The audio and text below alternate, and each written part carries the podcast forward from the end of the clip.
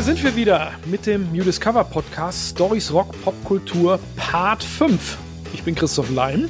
Und ich bin Tobi Wienke und wir freuen uns, dass ihr wieder dabei seid und uns zuhört, wenn wir euch mit Geschichten versorgen. Geschichten aus der Rock- und aus der Popwelt und aus allem, was Spaß macht rund um das Thema Musik und Helden und Heldinnen. Anekdoten gibt es ja genug. Musik besteht nicht nur aus Tönen, sage ich immer. Und äh, wir haben eine ganze Menge Stories mitgebracht, auch äh, diese Woche wieder. Grundsätzlich danke fürs Zuhören, wie immer, und wir freuen uns von euch zu hören. Wir haben eine E-Mail-Adresse eingerichtet, podcast at musicde Schreibt äh, wie immer, was euch passt, was euch nicht passt, oder sagt Tag. Und wir können loslegen direkt diese Woche. Der Tobi wird es euch erklären. Denn wir haben Geburtstag in dieser Woche, der gefeiert wird. Und zwar ein ganz wichtiger Kollege, ja quasi einer derjenigen, der den Heavy Metal miterfunden hat. Am 3. Dezember erblickte er das Licht der Welt, also genau heute, wenn ihr die Folge am Erscheinungstag hört. Der großartige, der unsterbliche Ozzy Osbourne. 73 Jahre alt wird er. So alt wie mein Papa. Mein Papa ist übrigens derjenige, der bei äh, Mach was Vernünftiges Kind diesen schönen Jingle einspricht. Und der ist so alt wie Ozzy Osbourne. Einer von den beiden geht auf Tour, der andere nicht. Ja, mein Vater ist noch ein Jahr jünger, also quasi Jungspund äh, der alten Herren, die äh, hier drin sind. Ja, jetzt äh, ist Ozzy äh, auch einer, der aktuell so ein bisschen leidtragend ist, ne? denn die Tour wurde schon wieder verschoben. Ne? Es sollte ja nochmal eine Europatour geben.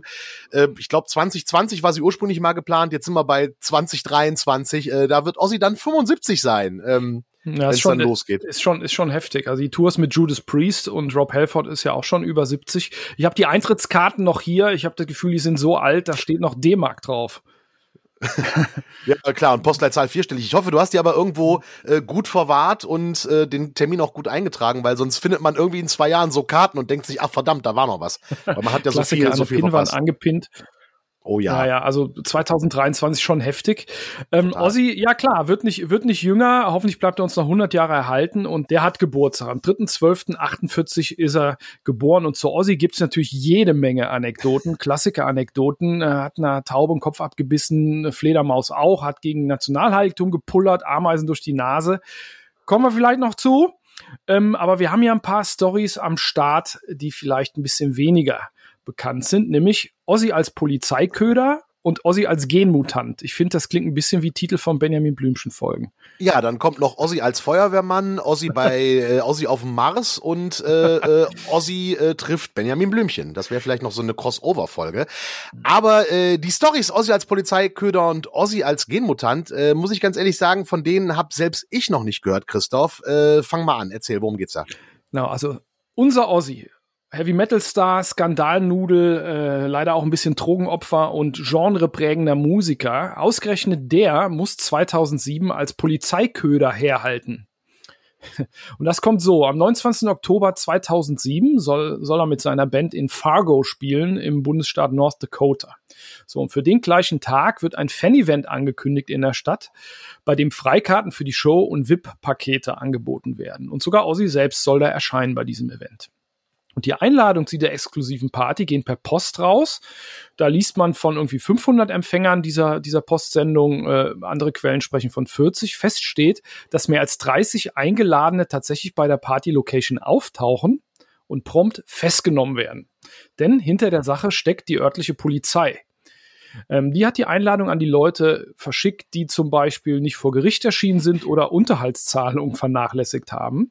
Und die, die Gesetzeshüter, die Herren und Frauen Gesetzeshüter, haben sogar eine fiktive Firma als Absender benutzt. PDL Productions hieß sie, wahrscheinlich Police Department, was weiß ich, Police Department linksrheinig, ich weiß es nicht. Und, und die Firma hat genau die gleichen VIP-Annehmlichkeiten angeboten, wie sie sonst auch bei Aussies Tour verkauft werden. Ne, so Sachen wie äh, keine besondere Sitzplätze, irgendwelche Schnittchen oder Soundtrack angucken, gibt's ja bei Ozzy am zu schon mal. Das hat so ein bisschen was von Enkeltrick irgendwie. das stimmt.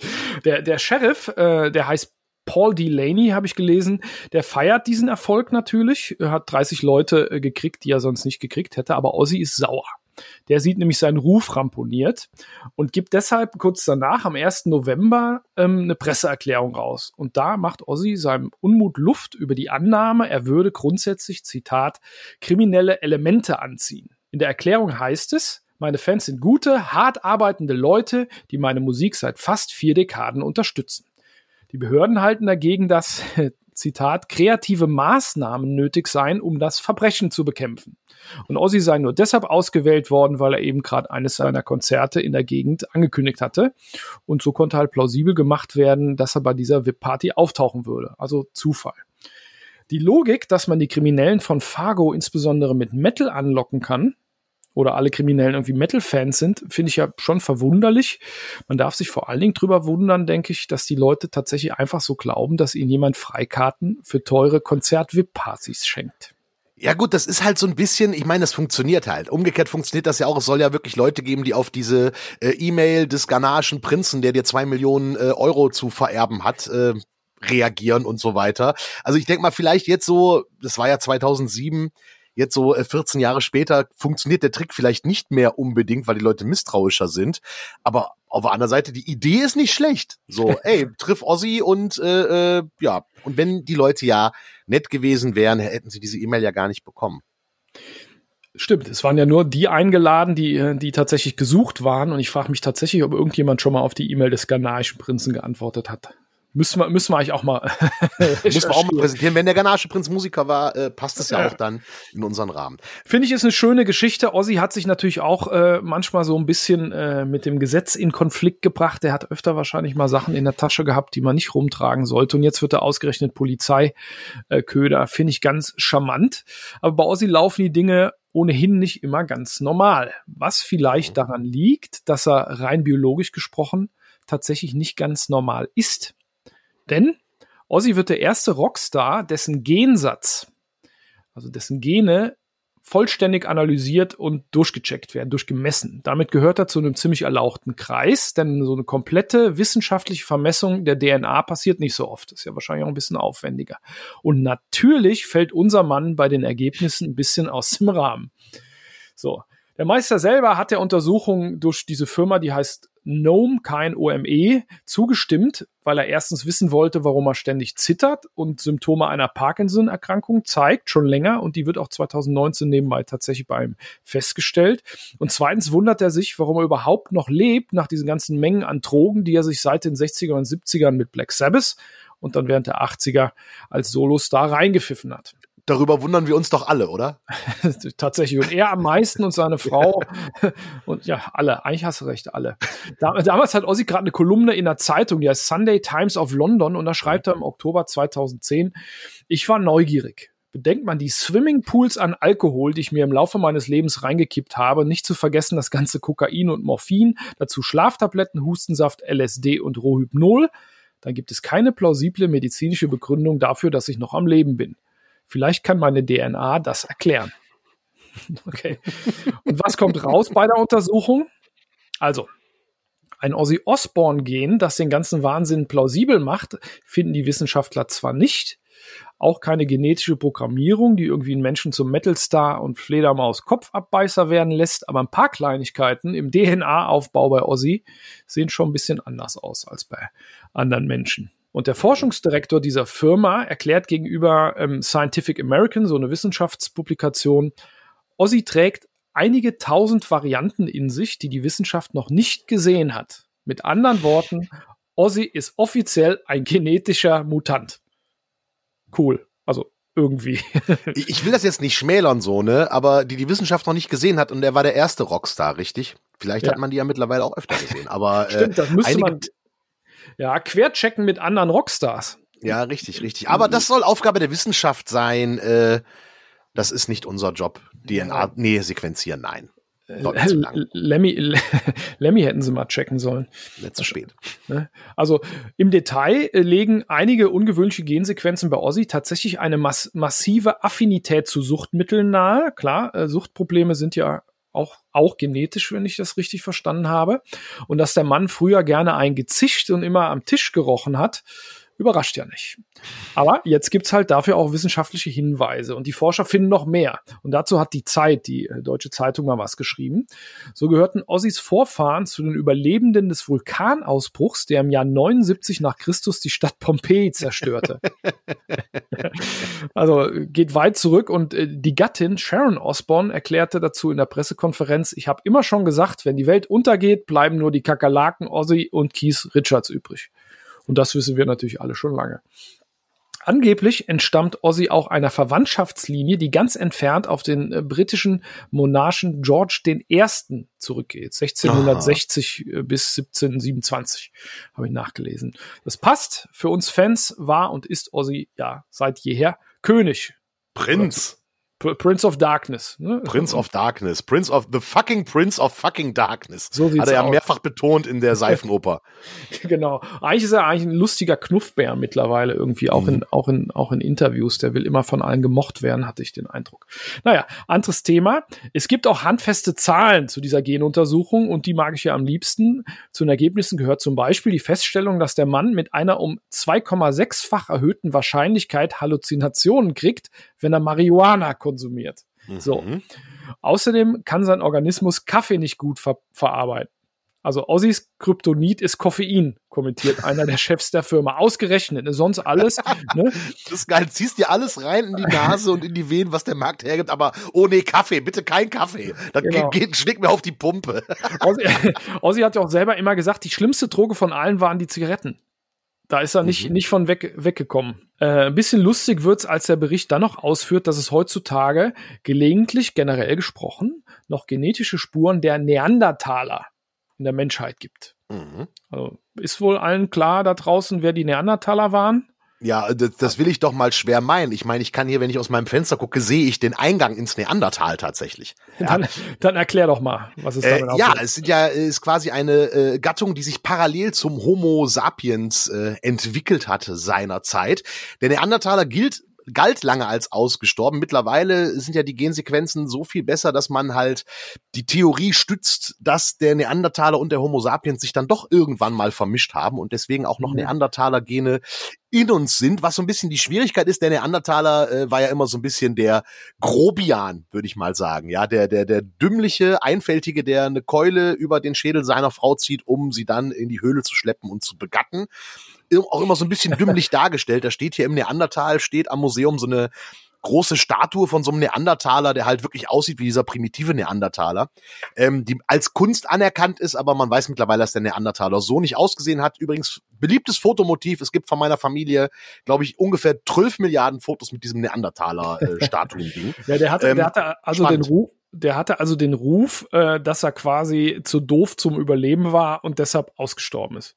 Genau richtig. Und wenn man sich dann äh, an die Serie wie Osborns zurückdenkt und äh, guckt, wie äh, Ozzy Sharon, Sharon brüllt, das hat sehr was vom Klischee äh, Neandertaler. Tatsächlich, der aber intelligenzmäßig auf dem gleichen Level wie der Homo sapiens war. Das, äh das, das war anscheinend noch nicht klar, als diese, diese ja. Untersuchung gemacht wurde. Äh, und natürlich stammt Osborne, Mr. Osborne, irgendwo entfernt ein bisschen vom Neandertaler ab. Und ja. er selbst findet, findet das lustig und ist auch tatsächlich nichts Schlimmes. Einer der Gründer von dieser Firma, also ein Wissenschaftler und Experte für sowas, sagt selber, dass er dreimal so viele genetische Spuren der Neandertaler äh, aufweist ähm, im Vergleich zum Sänger. So. Also Ozzy, Ozzy ist da anders als die anderen Kinder, aber eins erklärt die ganze Studie nicht warum Ozzy einige der besten Metalplatten der Welt machen und gleichzeitig dieses exzessive Leben überstehen konnte. Und das bleibt weiter ein Wunder. Ja, ich meine, gut, Ozzy und Neandertaler, dann hätte er vielleicht eher Stoner Rock machen müssen, ne? Entschuldige, der Versuch, oh, den, konnte ich yeah. nicht, den konnte ich nicht vermeiden. nicht schlecht. Ja, was aber du, sag ich da mal. Also nicht, nicht, nicht schlecht. Ja, zu Ozzy gibt's, zu Ozzy gibt's echt so viele Geschichten. Ja. Die Sachen mit dem, die Sachen mit dem Quad oder äh, wie er irgendwie mal, wie jemand Eiscreme komponiert hat, ähm, oder wie man das bei Eiscreme auch nennen mag. Da gibt's unendlich viele Geschichten, auch musikalisch musikalisch äh, und die Klassiker natürlich, ähm, da haben wir vorher drüber geredet. Richtig. Ich fange tatsächlich mal bei der Taube an und das ist noch ein bisschen ekliger.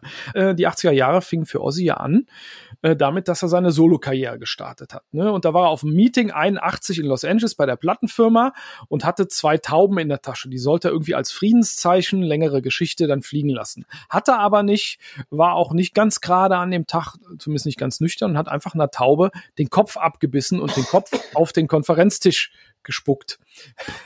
Das war, mhm. hat natürlich für Schock gesorgt und äh, hat auch die, das Geschäftsverhältnis nicht äh, besser gemacht. Im Internet gibt es sogar Fotos, wenn man ein bisschen sucht, ist nicht so richtig schön. Also dem tropfte da auch Blut aus dem Mund.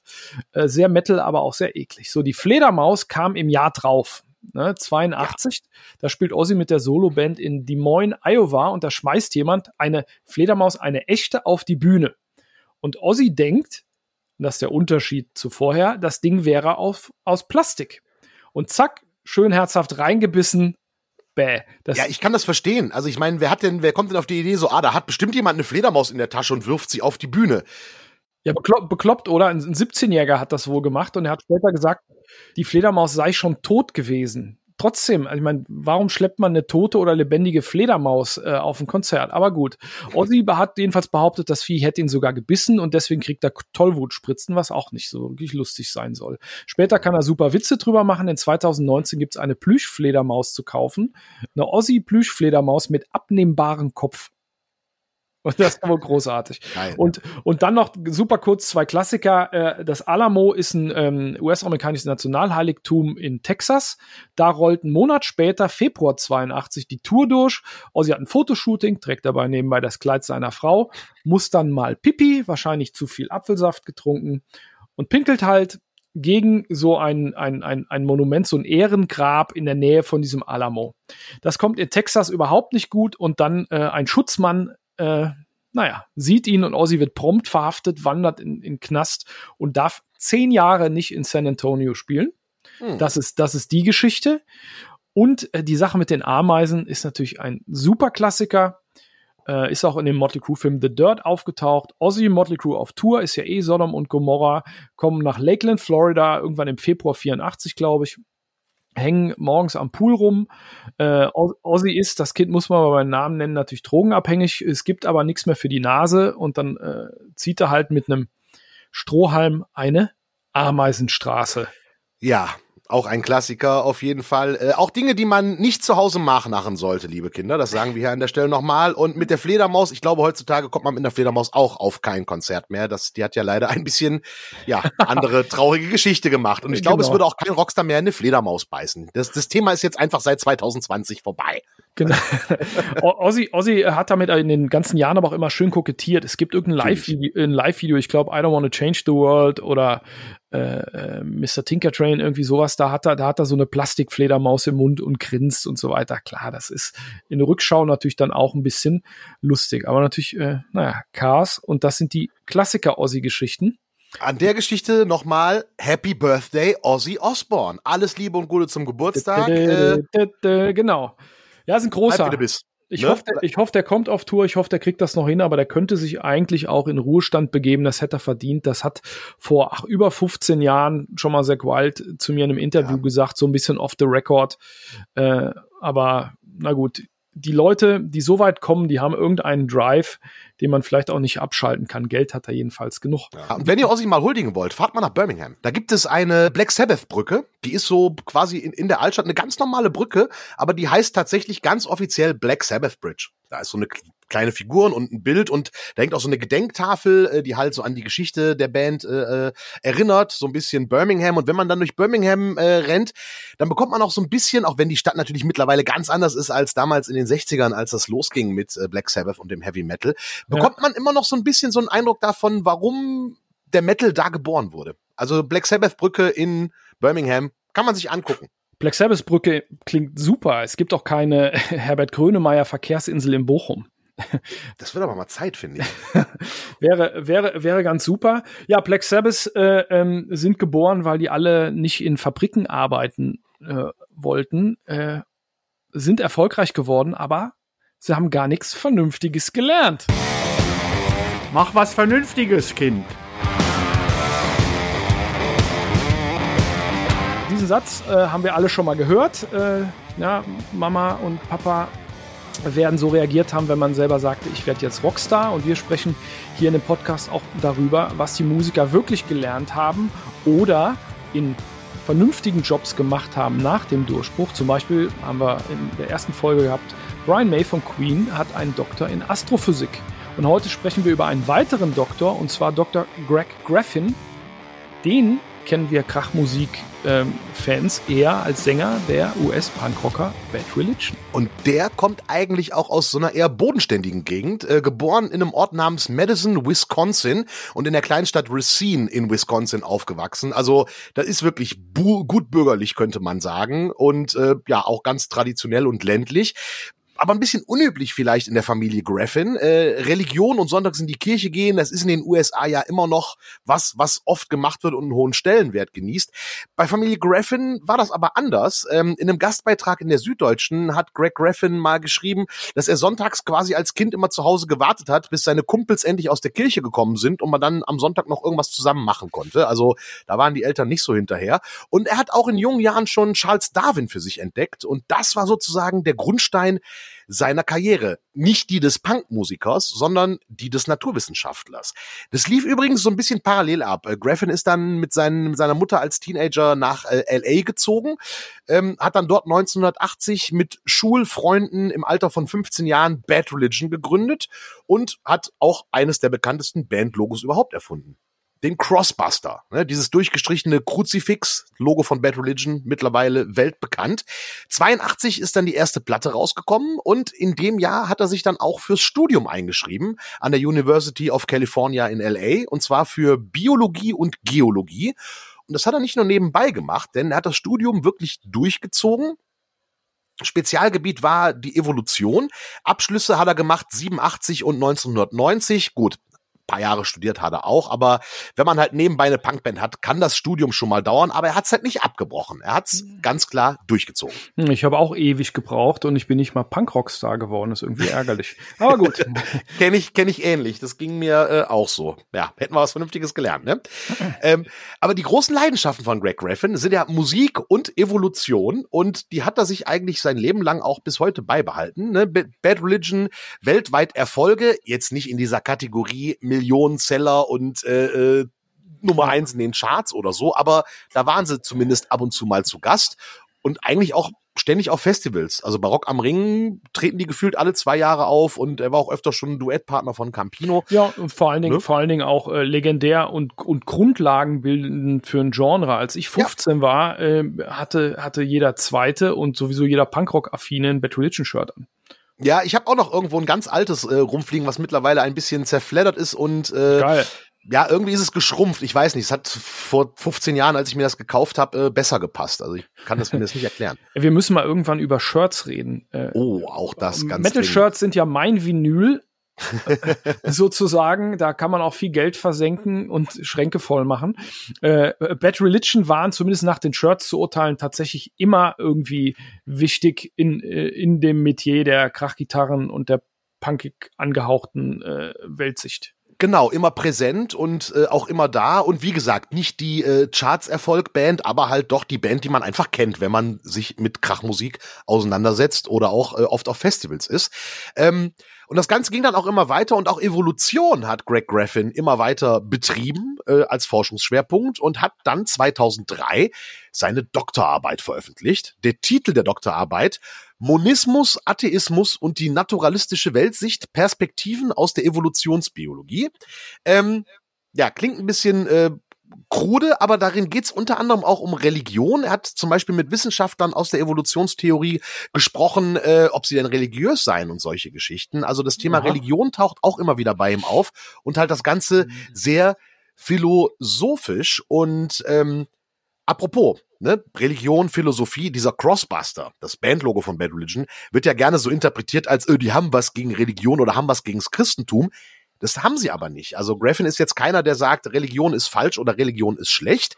Aber als das Logo entstand an 1980, da war das so die Hochzeit auch, äh, oder eine Hochzeit, mittlerweile ist das ja auch wieder so, der Fernsehprediger, ne, die da Millionen gescheffelt haben mit ihrem komischen Zeug.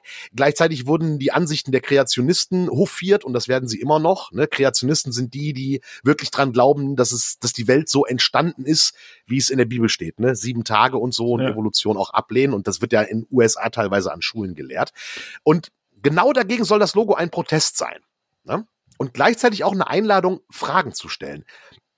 Und Greg Graffin selber sagt auch äh, zum Logo, wenn ihr euch unsere Texte äh, durchlest, da geht es nicht darum, gegen irgendwas zu sein oder irgendwas zu verurteilen, ne? sondern es geht halt darum, Dinge zu hinterfragen und sich damit auseinanderzusetzen. Und konsequenterweise sagt er selbst auch nicht, dass er Atheist ist, sondern er ist Naturalist.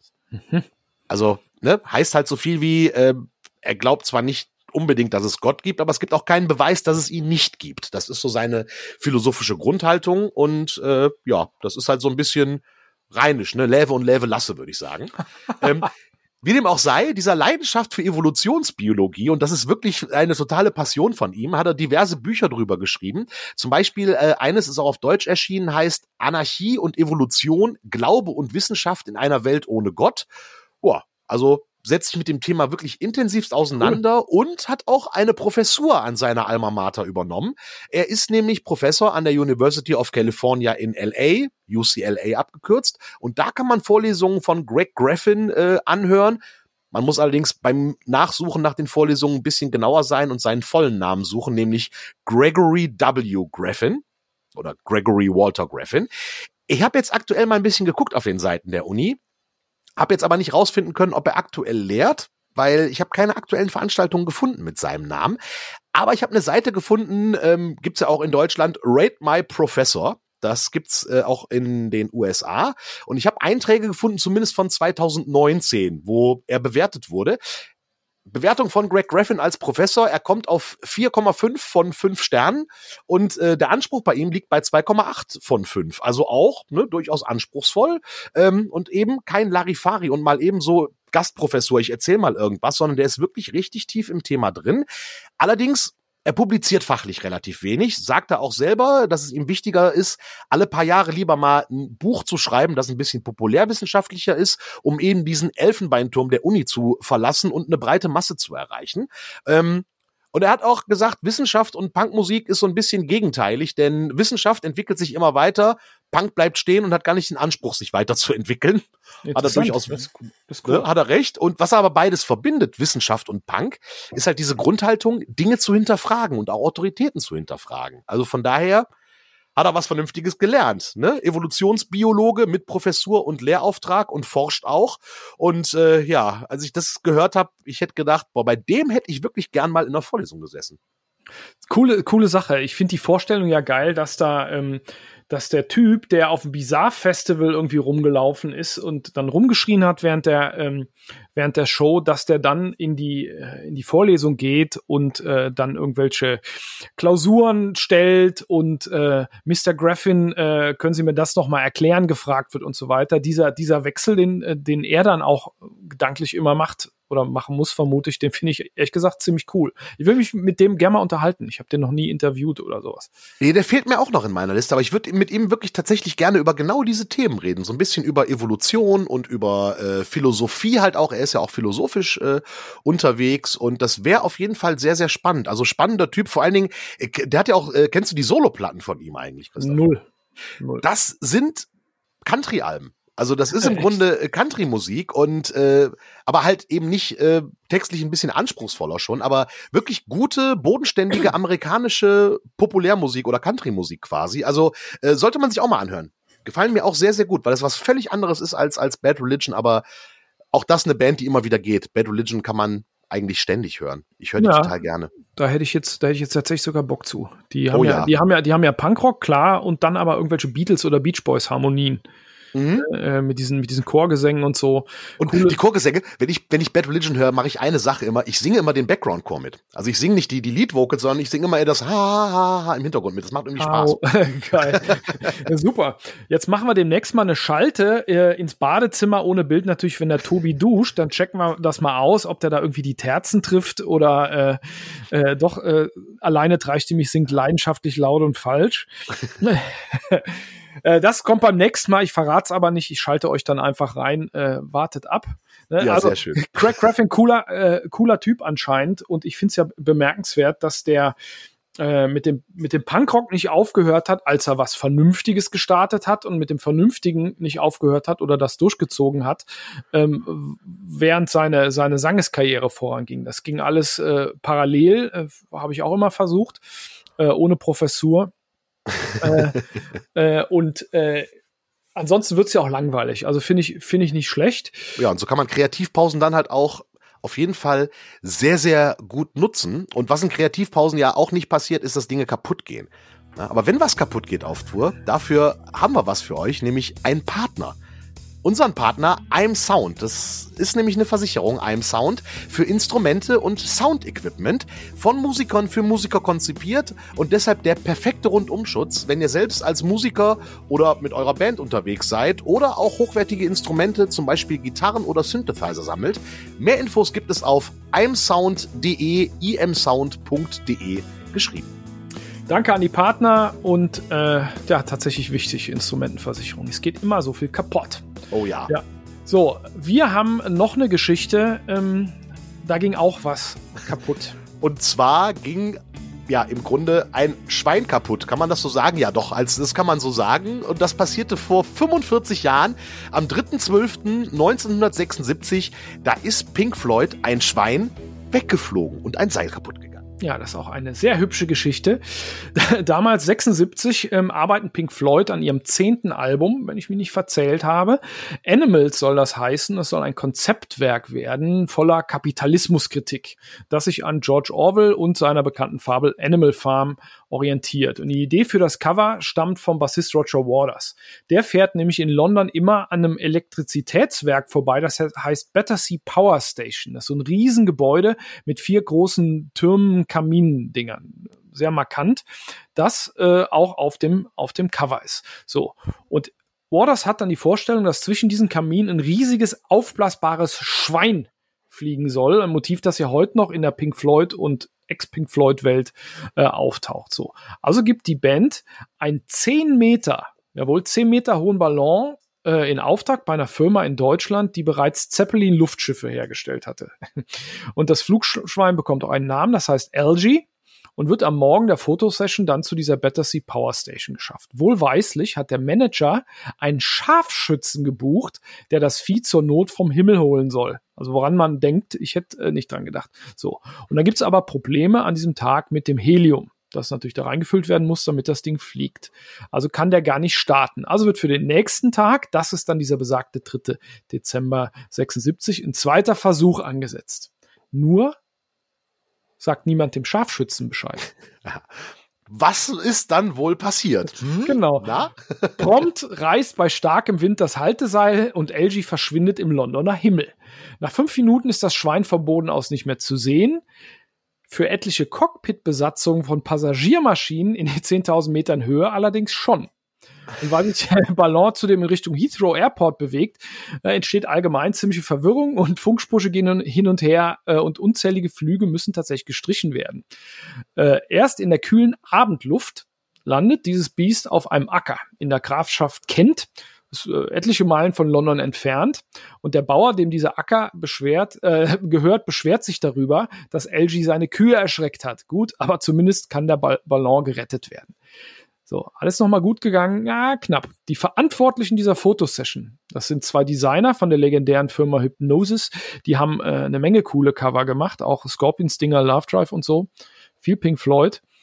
Ähm, Storm Torgerson und Aubrey Powell, die werden fast verhaftet, ganz knapp entgehen die einer Verhaftung, ähm, können sich noch irgendwie rausreden, das wäre fast schief gegangen, wegen Gefährdung des Flugverkehrs wahrscheinlich. Und natürlich sind die Zeitungen am nächsten Tag komplett voll mit dieser Geschichte. Und letzten Endes eine bessere Werbung können sich Pink Floyd für Animals echt nicht wünschen. Definitiv nicht. Und ich habe äh, mir deshalb die Platte auch mal rausgeholt. Ich habe das, äh, habe die in der Hand mit dem Cover und ich habe immer gedacht, das wäre ein gemaltes Bild. Ich dachte nicht, dass das ein Foto ist mit dem Schwein zwischen den äh, Schornsteinen. Ähm, aber wenn man genauer hinguckt, ja, es sieht nach Foto aus. Vielleicht ist es auch ein gemaltes Bild, weil das Schwein abgehauen ist. So ganz genau weiß ich das nicht. Aber im Inlet der Platte da sieht man das gelandete Schwein auf dem Acker. Das ist da äh, abfotografiert und man sieht noch so ein Foto mit Wolken. Also da hing tatsächlich ein Schwein zwischen diesen äh, Schornsteinen. Da kann man es genauer erkennen. Auf dem eigentlichen Cover ist wahrscheinlich ein Filter drüber gelegt. Wie man das ja, heute ja. wischt, war damals dann eine Arbeit von mehreren Wochen wahrscheinlich, um da so einen Filter drüber zu legen. Ähm, spannend übrigens, ich habe die Platte meinem, meinem Vater ähm, geliehen, Papa, du kriegst sie zurück. Er hat da noch eine Eintrittskarte reingeklebt. Äh, 24. Januar 77, Westfalenhalle Dortmund, 19 Mark. So. Wie geil. Der hat, Pink Floyd live gesehen, Hammer. Mehrfach. Ja, die, äh, die Band gehört auch zu meinen Top 5 mittlerweile. Super Musik zum Arbeiten nebenbei. Absolut, absolut. Auch super Musik zum, ähm, klingt jetzt so, so wie, wie so ein äh, Schlager, aber so Musik zum Träumen auch, finde ich. Das kann man so einfach, äh, äh, wenn man im Sessel sitzt, einen schweren Rotwein vielleicht dazu und einfach dann Pink Floyd hören. Das ist sowas, wo man abends reinhören kann, finde ich. Ja, das, das stimmt. Geht übrigens auch mit Hysteria von der Leppard, weil die so geil produziert ist. Okay, alles ah, klar. Okay, andere, andere, andere Geschichte. Nee. Aber Animals von Pink Floyd, wie gesagt, das Bild, äh, dieses große äh, Elektrizitätswerk mit den Schornsteinen und dem Schwein dazwischen, habt ihr bestimmt alle schon mal gesehen. Und jetzt wisst ihr auch, dass dieses Schwein LG hieß. Und verschwunden ist. Äh, das Seil ist gerissen und es ist einfach weggeflogen und der Flugverkehr wurde gefährdet. Äh, das ist total, weißt du, so Cover macht heute auch keiner mehr. Sollte man mal wieder tun. Heutzutage wird man es zusammenbauen äh, ähm, bei Photoshop und nicht irgendwie äh, Passagier Passagiermaschinen gefährden. Überleg mal, ein 10 Meter hoher Ballon, das so, so hoch wie ein Haus, fliegt in Richtung Flugzeug. Das ist ja kein Witz. Ne? Also das, das wird ja richtig gefährlich. Wobei ich das gerne, ich hätte das, das hätte ich gerne aus dem Flugzeug gesehen. Du sitzt da irgendwie an deinem Fensterplatz irgendwie, äh, keine Ahnung, hörst damals in den 70ern, rauchst noch im Flugzeug wahrscheinlich, weil in den 70ern gibt noch kein Bordprogramm und guckst aus dem Fenster und dann fliegt so ein Schwein vorbei. Und das glaubt dir auch kein Mensch, weil das, da flog gerade ein Schwein vorbei. Das glaubt dir kein Mensch. Lustige Situation, zum Glück ist ja nichts Schlimmeres passiert. Ähm, Schatz, Schatz, da fliegt ein Schwein vorbei. Sauf, oh, ja. nicht, so, sauf nicht so viel. genau, richtig. Das hast du wieder, das hast wieder genommen. Irgendwie wieder Medikamente. Nein. Ähm, aber auch das großartiges Album. Und jetzt kommen wir zu dem von den Verkaufszahlen her großartigsten Album der Geschichte. Denn in unserer kleinen Rubrik namens Entdecker schauen wir immer auf Platten, die wir so in letzter Zeit irgendwie in der Hand hatten oder die Jubiläum haben oder irgendwas, wo wir dann erkennen, so, ey, die muss man mal wieder auflegen. Oder die CD in CD-Player legen oder streamen, wie auch immer. Aber Schätzchen, die man hören muss. Und in dieser Woche erschien vor 39 Jahren das erfolgreichste Album der Welt, nämlich am 30.11.82 Thriller von Michael Jackson. Vorweg, das Thema Michael Jackson ist nicht einfach. Da stehen schlimme Vorwürfe im Raum, die womöglich nicht abschließend geklärt werden können. Wollen wir natürlich nicht ignorieren, aber damit beschäftigt sich der nächste Teil des Podcasts nicht. Die Fakten zum musikalischen Werk, die bleiben ja und vor allem die Superlative und die gesamtkulturelle Wirkung von dieser Platte. Und die gucken wir uns jetzt mal an. Zusammengefasst kann man sagen, neun Songs, acht Grammys, sieben Singles. Mit äh, Thriller hat Michael Jackson im November 82 einen gewaltigen Treffer gelandet, keine Frage.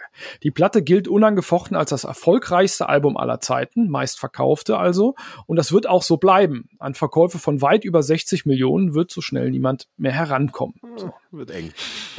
Mit Thriller setzt Jackson damals den Stil von Off the Wall fort, 79 auch ein Millionenseller und kombiniert wieder Pop, Funk, Disco, R&B und Rock. Nur eben noch ein bisschen unwiderstehlicher, noch besser, noch bombastischer. Der damals 24-Jährige hat ziemlich klare Vorstellungen. Da gibt es ein Zitat, jeder Song soll ein Killer sein. Dabei helfen ihm Produzent Quincy Jones und die besten Musiker, die die Studioszene von Los Angeles Anfang der 80er hergibt. Darunter insbesondere die Band Toto. Die hat da nämlich mitgesprochen. Nicht nur die. Die Gästeliste sonst kann sich auch sehen lassen. Da gibt es einen Song, der heißt The Girl is Mine. Da singt Jackson im Duett mit jemand von den Beatles, Beatles-Legende Paul McCartney. Die gespenstische Erzählung im Titeltrack-Thriller übernimmt Schauspielerlegende Vincent Price. Und für Beat It, den Rocktrack der Platte, kommt Gitarren-Großmeister Eddie Van Halen ins Studio. Der arrangiert ein paar Kleinigkeiten um und haut in zwei Takes so ein folgendes typisches Eddie Tapping Solo raus und lustigerweise ohne Honorar, was ihm später Schimpfe von seiner Band einbringt. Wird da irgendwie Nummer eins Single, Song des Jahres und so weiter. Und er hat es halt für, für Lau oder für einen Kaffee gemacht. Einmal standen die beiden sogar auf der Bühne, sonst äh, nie und jetzt sind sie sogar beide schon tot. So. Vier der neun Stücke auf Thriller stammen von Michael Jackson selbst. Der ist also nicht nur Vortänzer, sondern auch Songwriter. Die Songs kennen wir alle oder die Titel haben wir schon mal gehört. Wanna Be Start in Something, The Girl is Mine, Beat It und Billie Jean. Und jetzt kommt's. Die Songs notiert er nicht auf Papier, sondern singt alle Parts inklusive der Instrumente in ein Aufnahmegerät. Na, da gibt's, das gibt's sogar im Netz zu hören. Der singt die einzelnen Töne der Akkorde weil er das im Kopf hört. Ja, ich denke mir immer, gut, mit Talent kann ich das auch. Ähm, verdammtes Genie. So, im Studio wiederholt er das später, hört man zumindest aus dem Gedächtnis. Also ist schon, schon abgefahren. So, die, Rest, die restlichen Kompositionen stammen von Songwritern wie Rod Temperton, John Bettis, James Ingram und Toto-Keyboarder Steve Boccaro. Nur letzteren habe ich schon mal irgendwo gelesen. Und für die alle dürfte gelten, bei schlechter Laune müssen sie sich nur einen Kontoauszug ziehen. so. Und Thriller erscheint am 30. November 82 und stellt alles Dagewesen in den Schatten. So. Das Album verkauft sich zeitweise eine Million Mal pro Woche und erreicht natürlich die Spitze der Charts in Deutschland Platz zwei. Ich habe uns mal gelesen, dass das Black Album von Metallica auch zeitweilig eine Million Mal pro Woche über den Tresen ging. Schon geil. Ähm, bei äh, der Band The New Black, die ich ganz gut kenne, wird es erst Platin nach einer Million Wochen. ist gut, ist auch ja, doof. Wird knapp vor deiner Rente, ne? genau. ähm, Thriller läuft super. Sieben der neun Songs erscheinen als Single oder werden als Single ausgekoppelt. Damals macht man das ja noch. Alle landen sie in den Top Ten. Und interessanterweise wird die Ballade The Girl Is Mine, der Song mit Paul McCartney, als erste Auskopplung gewählt und nicht einer der späteren Mega-Hits. Girl is Mine war nicht so der Riesenhit. Und weil die Scheibe läuft und läuft und läuft, dauert es über ein Jahr, bis der Titeltrack Thriller als letzte Single auf den Markt kommt. Also so, so lang war die Platte heiß. Ja? Geil. So, und zu diesem Titeltrack äh, produziert äh, Michael Jackson mit dem Regisseur jo John Landis einen ein Clip, aber das ist kein normaler Videoclip, sondern ein 14-minütiger Minifilm, der über das Konzept eines Musikvideos hinausgeht. Mit Handlung und tanzenden Zombies. Natürlich tanzende Zombies damals wichtig, wissen wir. Und äh, ich habe gelesen, dass MTV den Clip zeitweilig zweimal pro Stunde spielt, um die Nachfrage zu befriedigen. Da war MTV, glaube ich, ganz neu, erst ein Jahr alt oder so. So, 84 wird Jackson sogar von Ronald und Nancy Reagan ins Weiße Haus eingeladen, da empfangen. Komischerweise gibt's Bilder von, trägt er dabei so eine komische Admiralsuniform. Sieht ein bisschen aus wie der Prinz Kütt. Aber gut, hey, soll machen. So, ich habe Analysen und Kommentare gelesen, die sagen, Thriller definiert sämtliche Vorstellungen von Erfolg in der Popmusik neu, betritt Neuland in Sachen Produktion, Songwriting, visueller Darstellung, insbesondere in den Videos. Thriller hilft zudem Barrieren einzureißen, mit denen sich Anfang der 80er schwarze Künstler in der Popmusik und den Medien noch stärker konfrontiert sind als heute noch. Ne? Dass Jackson später deutlich blasser aussieht, eine andere Nase hat, steht auf dem anderen Blatt. Das habe ich als Teenie-Fan schon nicht verstanden. Man kann zumindest sagen, fast 40 Jahre später gilt Thriller zu Recht als Meisterwerk. Ne? Vielseitig, eingängig, wohlklingend, zeitlos. So, die New York Times schreibt damals, also eine zeitgenössische Stimme, in der Welt des Pop gibt es einmal Michael Jackson und ansonsten alle anderen. Ja, wow.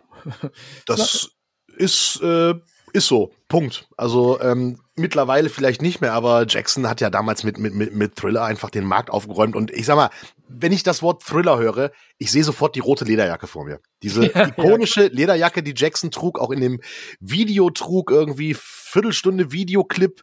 Ähm, der, der lief dann, im, der gab so eine geschnittene Version, wo quasi die, die, die, Vorgeschichte wegfällt, wo er mit der Freundin ins Kino geht und so. Aber John Landis hat da ja echt einen, einen geilen Minifilm gemacht quasi. Übrigens, John Landis äh, macht es vielleicht nicht bei jedem Sofortklick, ist der Typ, der auch Blues Brothers gemacht hat und American Werewolf und äh, übrigens auch den großartigen Film Der Prinz aus Zamunda. Das allerdings äh, sei nur am Rande erwähnt. Okay. Ähm, der hat das Video gemacht und dieses Video ist, also wenn ihr das nicht kennen solltet, weil ihr zu jung seid oder weil ihr MTV nicht kennt, guckt euch das Video Thriller an. Ikonisch und sämtliche Videos von der Platte sind cool. Auch das von Beat It äh, äh, ist ein großartiges Video. Also immer so kleine Geschichten, die da erzählt werden. Also grandiose Platte muss man kennen. Auf dem Schulhof in Monzefeld im Hunsrück, wo ich mich damals so rumgetrieben habe, ja, äh, wo dann auch Michael Jackson schon ein bisschen Thema war, war das Video natürlich heiß gehandelt, weil da Zombies drin vorkamen. Ich erinnere mich düster, dass das auch so ein bisschen, da gab es auch eine zensierte Version und, und, und zwar in Intro-Einblendung, in der Michael Jackson versichert, dass er dann doch mit Satanismus gar nichts zu tun hatte und so. Das war natürlich ähm, ein bisschen, ein bisschen angstmachend und deshalb natürlich total cool. Ich äh, war damals Michael Jackson-Fan noch vor ACDC und dem ganzen Zeug, vor allem die Bad-Platte natürlich. Äh, bin heute meinem Cousin Markus noch dankbar für die Kassettenkopien BSF Chrome Extra 2 for the win. Äh, danke, Markus. Und äh, ich muss ja sagen, Thriller, jetzt nochmal aufgelegt, wir haben uns drüber unterhalten, das ist tatsächlich großartige Musik. Also Absolut. das ist, ist gut, das ist extrem gut gemacht, gut produziert, gut arrangiert, alles klar. Es kann sein, dass wenn man keinen Bock auf Pop hat, generell man da nicht so viel mit anfangen kann, aber man kann nicht immer nur Cannibal Corpse, ne? Ja, aber äh, ich finde auch, sie ist total zeitlos. Also ich finde, die Platte ist wahnsinnig zeitlos. Äh, generell Michael Jackson unheimlich zeitlos und wie groß der ist, wurde mir bewusst, als er äh, gestorben ist. Vor zwölf Jahren ungefähr. Ich glaube, 2009 war es, glaube ich, ne? So lange ist das schon her, ja. Ist schon ewig her. Ich weiß noch, weil meine Tochter damals noch ähm, Grundschule oder gerade weiterführende Schule, die kannten den Künstler gar nicht, weil der war, ne, in den, in den Nullerjahren war Michael Jackson äh, künstlerisch äh, nicht existent durch die ganzen Skandale. Und dann starb er und auf einmal haben die Kids, die Freunde und Freundinnen meiner Tochter, die haben Michael Jackson Partys gefeiert nach seinem Tod. Echt? Die haben nach seinem Tod ihn wiederentdeckt und haben den voll abgefeiert. Und da habe ich dann begriffen, erst wie zeitlos Michael Jackson als Popkünstler ist. Also, dass die Kids ihn äh, Jahrzehnte nach seinen großen Erfolgen nochmal gefeiert haben, da habe ich gemerkt, okay, verdammt, künstlerisch ganz, ganz große Nummer. Also äh, richtig, richtig fette Geschichte und ja, also heftig und es ist immer noch das meistverkaufte Album aller Zeiten. Da liest man ab und zu im Netz mal quer so ein paar Dinge, die anders sind. Ähm, ja, das ist äh, weltweit ist es immer noch das meistverkaufte. Genau, da, da kann man auch was zu sagen. Also erstmal, der hat, der hat das Album in Zeiten rausgebracht, in denen noch richtig Platten verkauft wurden und Künstler, Künstlerinnen, Bands äh, so eine kritische, große, große kritische Masse erreichen konnten, dass sie halt alles toppen. Ja, so ja. alles überragen. Ne? Ob das heutzutage noch geht, weiß ich jetzt nicht. Adele vielleicht, Taylor Swift, Drake, äh, Kanye West, kein West, sag ich mal, äh, ähm, weiß ich gar nicht. Ich habe immer das Gefühl, die Musikwelt ist ein bisschen inhomogener. Es gibt viel mehr verschiedene äh, Genres. Im Heavy Metal ist das so zum Beispiel. Das ist viel inhomogener als vor 30 Jahren. Und diese Verkaufszahlen von so, von so einer Veröffentlichung, Album früher, heute dann halt Stream, was weiß ich, die, die, die waren damals gar nicht so einfach zu messen. Das lief ja früher nicht elektronisch, sondern über quasi manuelle Zettelmeldungen von Plattenfirmen. Da wurde auch viel geschätzt. Oder es wurden Eigenangaben gemacht, also zu gut Deutsch ein bisschen gelogen. Und es gibt auf Wikipedia eine schöne Liste mit Erklärungen dazu, wie man was zählen kann, welche Angaben plausibel sind, welche nicht. Dann spricht man von Certified Sales, also bestätigten Verkäufen und Claimed Sales, behaupteten. Und da ist Thriller auf eins mit großem Abstand und wird es auch bleiben, selbst wenn man Streamstar, die ja, dazukommen, äh, mit irgendeinem Schlüssel reinrechnet. Platz zwei übrigens, und wie gesagt, großer Abstand, ist Back in Black. Mhm. ACDC Back in Black, also ein Hardrock-Album oder das Hardrock-Album. Das ist auch wahnsinnig groß, äh, viel größer als man gedacht hat. Ansonsten in der Top 10 Whitney Houston, äh, mit dem Bodyguard-Soundtrack, wenn ich mich recht entsinne, Fleetwood Mac, Shania Twain, Meatloaf und zweimal äh, die Eagles, sowas, so Zeug in der Art. Alles Klassiker, apropos Eagles. Es gibt da eine Greatest Hits von den Eagles aus den 70ern. Ähm, 76 Genau, und die ist das meistverkaufte Album in den USA. Da gab es vor ein paar Monaten oder nee, vor ein paar Jahren mal diese Meldung, äh, Eagles lösen Michael Jackson ab. Das bezog sich, ich habe damals auch gedacht, so, what, die Eagles mehr verkauft als Jackson, bezog sich aber nur auf die USA. Das waren nicht die weltweiten Verkäufe. In den USA haben die Eagles mit ihrem Best-of-Album Jackson mit Thriller eingeholt, aber die Welt ist ja größer als die USA. Äh, Jacko ist und bleibt Nummer eins. Oder Thriller, äh, zumindest. Und dieses Eagles-Album nebenbei, das sind Greatest Hits von den frühen Jahren. Das sind die geilen Sachen so Hotel California gar nicht dabei. Mhm. Also ich, äh, ich wundere mich ein bisschen. aber klar, die Meldung, die Meldung habe ich auch gesehen, mich gewundert, aber es sieht alles danach aus, als sei Thriller das erfolgreichste Album aller Zeiten. Und es sieht sehr danach aus, als würde sich das, weil keiner mehr diese kritische Masse erreichen kann, auch nicht ändern. Ne? Also gar nicht so schlecht. Jackson war mit Thriller damals echt und wirklich der King. Und ich finde das Album selber, ne? Das kann man immer noch feiern. Das ist eine gute Entdeckung und Wiederentdeckung. Absolut. Vor allen Dingen ist es halt eine Platte, zu der man auch Luftgitarre spielen kann. Ich finde es halt total super, wenn auf einer Party Beat It läuft und dann kommt das Solo von Eddie Van Halen und man zückt die Luftgitarre zu Michael Jackson. Äh, grandiose Nummer. Und das war's für heute mit Folge 5 vom You Discover Podcast Stories Rock und Popkultur. Danke euch äh, fürs Zuhören. Bleibt gesund, äh, geht zum Impfen, zum Boostern und macht das alles. Und vor allen Dingen ärgert euch nicht. Super. Und danke fürs Zuhören. Wie immer, abonniert den Podcast, je mehr, desto besser. Gerne weiterempfehlen. Alle Links unter www.udiscover-music.de. Und wie eingangs gesagt, schreibt uns gerne podcast at udiscover-music.de. Wir freuen uns. Ähm, sagt mal schönen guten Tag. Wir hören uns nächste Woche wieder mit mehr Geschichten. Bis dahin, haut rein und tschüss. Tschüss.